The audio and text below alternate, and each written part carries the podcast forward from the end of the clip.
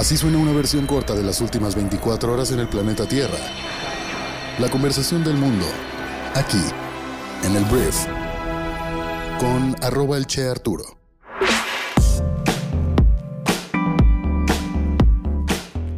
Hola, muy buenos días, bienvenidos a esto que es el brief para este lunes 22 de noviembre. Yo soy Arturo, como me dicen en redes sociales, el Che Arturo, y te doy la bienvenida a este programa en el cual vas a poder escuchar un resumen con las noticias que debes conocer el día de hoy para ser una persona informada, pues rápidamente. Entonces, sin más que decir, espero que hayas tenido un gran fin de semana y vamos a comenzar con esto que es el brief. Comencemos hablando de México y tengo una noticia única acerca de nuestro país y tiene que ver con el presupuesto que va a tener el gobierno federal el próximo año para gastarlo en diferentes pues cosas. En este caso voy a hablar de los programas prioritarios sociales para Andrés Manuel López Obrador, porque para el ejercicio presupuestal del próximo año, el presidente dispondrá de 121 mil millones de pesos más, o sea, como si fueran extras o más que el año pasado, para financiar sus programas sociales prioritarios con respecto al año 2021 el presupuesto de egresos de la Federación 2022, aprobado por la Cámara de Diputados, asignó un gasto total de 468 mil millones de pesos para 18 programas sociales, 35% más que este año, cuando tuvieron fondos por 347 mil millones de pesos. Prácticamente todos los programas registraron un aumento presupuestal, algunos de hasta un 172%. Y bueno, estos incrementos se dieron a pesar de los señalamientos sobre la operación y desempeño de los programas hechos desde instituciones de fiscalización y evaluación de la política pública. No estamos hablando de una, ni siquiera personas externas al gobierno, estamos hablando de la Auditoría Superior de la Federación, estamos hablando del INEGI y bueno, el Coneval que sí podría estar tal vez más autónomo. Pero bueno, al final de cuentas, esto es lo que está pasando. Hay un extra, un extra para los programas de de AMLO de 121 mil millones de pesos a estos programas sociales prioritarios para el gobierno.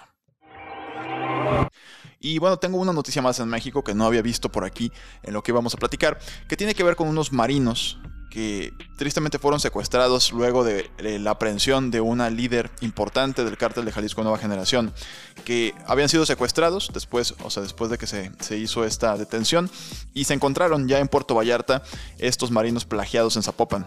Entonces los encontraron con el rostro cubierto, con huellas de violencia pero con vida, y fueron hallados en este punto turístico de nuestro país, Puerto Vallarta. Son dos elementos de la Secretaría de Marina, quienes fueron privados de la libertad el pasado lunes mientras se hallaban en un estacionamiento de una plaza comercial ubicada en Zapopan. Entonces, grandes noticias, me da mucho gusto.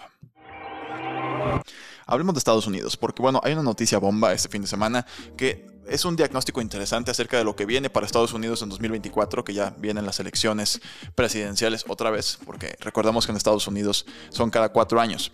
Em, el presidente Joe Biden aseguró este fin de semana a donantes y aliados clave que planea postularse para un segundo mandato presidencial en el año 2024. Si es elegido, el hombre tendría 82 años el día de la inauguración, rompiendo el récord que ostenta actualmente Ronald Reagan, que tenía 73 años, en medio de preocupaciones por los bajos índices de aprobación de la vicepresidenta Kamala Harris. La gente, pues el mundo decía, bueno, Kamala Harris será la primera presidenta de Estados Unidos mujer en 2024, pero la verdad es que los rankings, los ratings no le están dando pues una preferencia como para que se pueda animar a hacerlo en el año 2024.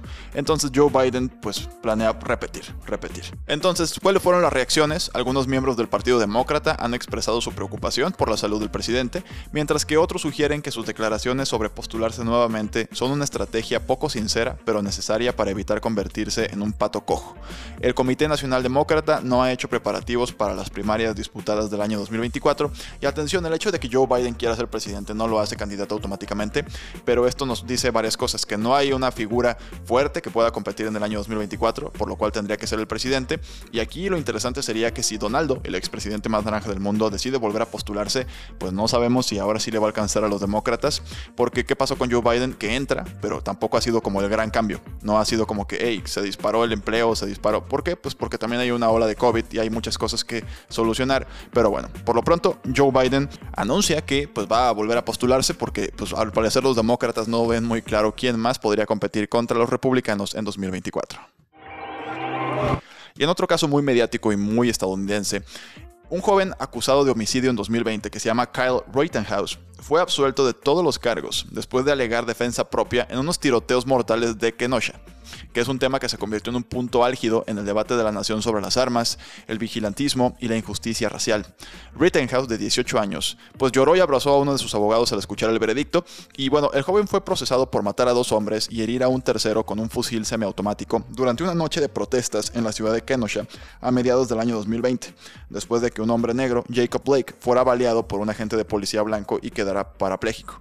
Este juicio fue muy seguido en Estados Unidos por sus implicaciones con respecto, como ya lo dije, a polémicas radicales y a la controversia sobre el derecho a usar armas y a la autodefensa. Entonces, las reacciones, como muchas cosas en Estados Unidos, son muy polarizadas. Por un lado hay quien dice que este güey es un supremacista blanco que venció el sistema por ser blanco, y hay personas que dicen que pues estaba en todo su derecho porque lo estaban atacando y por eso sacó un rifle de asalto para matar a dos personas y herir a una tercera. Entonces, bueno, creo que es un poco clara cuál es mi postura. Te voy a dar una noticia a la mitad, voy a hablar de Chile. Y te digo a la mitad porque todavía no conozco el resultado de lo que pasó ayer. Pero los votantes chilenos salieron ayer a las urnas para votar por el próximo presidente de Chile. Siete candidatos buscan el cargo más alto de la nación, pero la mayor parte de la atención está en los dos candidatos principales, que son Gabriel Boric, que es un ex estudiante activista de 35 años, y líder de una coalición de izquierda que incluye al Partido Comunista de Chile. Se postula en una plataforma que busca abordar la desigualdad de ingresos y el cambio climático. Y por otro lado, entre los dos candidatos fuertes está José Antonio Cast, un católico devoto y conservador social acérrimo, que enfatiza la necesidad de la ley y el orden y mayores controles de inmigración y menores impuestos corporativos. Una como mucho más de derecho, obviamente. No se prevé que ninguno de los dos candidatos gane más del 50% el día de hoy que te estoy grabando esto, lo que significa que es probable que los dos se enfrenten en una segunda vuelta electoral el próximo mes. Pero los chilenos votaron ayer y mañana te contaré cómo les fue en su elección. Continuamos, vamos a hablar ahora del COVID-19 porque la Organización Mundial de la Salud está muy preocupada. Y está muy preocupada por la propagación del COVID-19 en Europa, mientras el continente está luchando contra una nueva ola de infecciones. En declaraciones a la BBC, el director regional de la OMS, el doctor Hans Kluch, advirtió que se podrían registrar 500.000 muertes más en marzo, a menos que se tomen medidas urgentes. El doctor Kluch dijo que un aumento en el uso de mascarillas o de tapabocas podría ayudar de inmediato, y bueno, la advertencia se produce cuando varias naciones informan tasas de infección récord e introducen bloqueos totales y parciales. Y acerca de estos bloqueos u obligaciones para vacunarte, tengo que hablarte de protestas que ocurrieron este fin de semana en Austria, también en Holanda, bueno, en Países Bajos, en específico en Rotterdam. Miles de protestas ya salieron desde el sábado a la calle para protestar contra las medidas ante la ola del COVID que te acabo de platicar. Estamos hablando, por ejemplo, en Austria de que hay una medida, que hay un confinamiento decretado por el gobierno a partir de hoy ante el impacto de la cuarta ola y el anuncio de que se prepara una ley que hará obligatoria la vacunación en contra del COVID el próximo febrero. En la ciudad holandesa de Rotterdam, la protesta se ha transformado en un estallido de violencia pues muy inusitada, muy poco normal. Al menos siete personas resultaron heridas hasta ahorita que te estoy contando. Entonces, Europa teme por el COVID-19, pero también protesta por las medidas de confinamiento. Vamos a hablar de un tema que le está provocando presión internacional a China, que es acerca de una estrella de tenis china que se llama Peng Shuai quien pues no fue vista ni escuchada públicamente durante varias semanas después de que esta tenista denunciara por conducta sexual inapropiada eh, a un funcionario de alto rango del Partido Comunista China. Este fin de semana ya se le vio, asistió a un torneo de tenis en Beijing, lo cual alivió las preocupaciones porque la comunidad internacional ya estaba pensando, bueno, la secuestraron, la levantó el gobierno, la encerraron, la mataron. Entonces, bueno, esto viene de que el 2 de noviembre Peng publicó en las redes sociales chinas que el ex viceprimer ministro de China, que se llama Chang Gaoli, la había obligado a tener relaciones sexuales.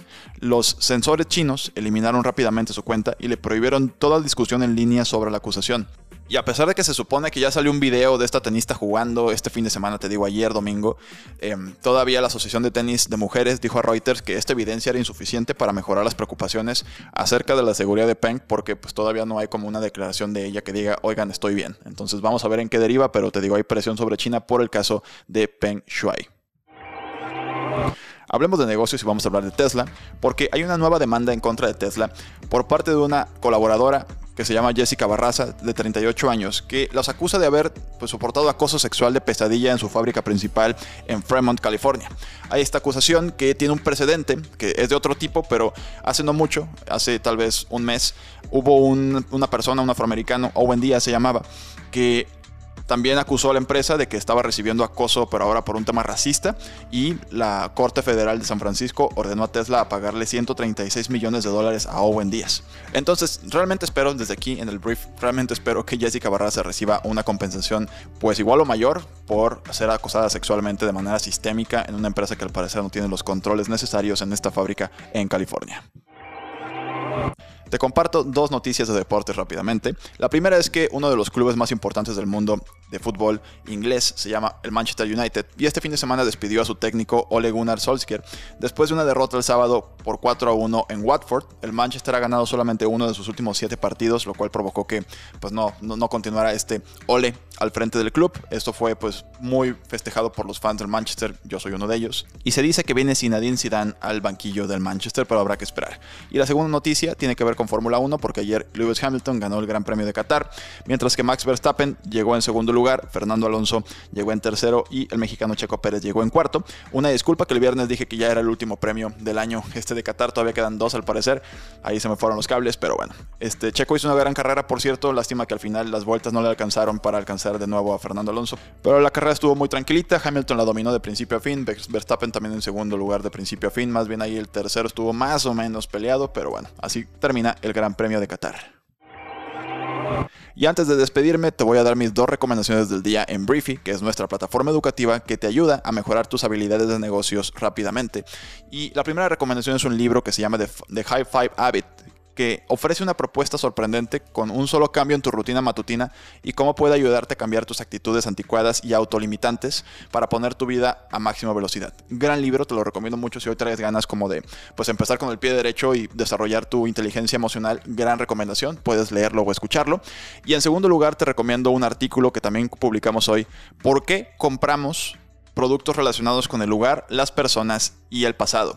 Este artículo te va a enseñar cómo crear productos o generar campañas de comunicación que precisamente toquen estos tres puntos de las personas, estos drivers, lugar, personas y pasado, para que pues aumentes tus ventas en tu negocio y puedas generar una comunicación mucho más empática y que pues resuene más con tu audiencia, ¿no? Entonces, muy recomendable. También puedes leerlo o escucharlo en cuatro minutos de tu tiempo.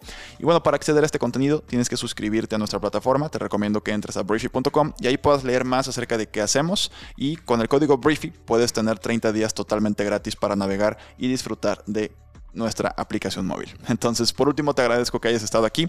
Espero que tengas un gran inicio de semana y nos escuchamos el día de mañana en la siguiente edición de esto que es el Brief. Yo soy Arturo. Adiós.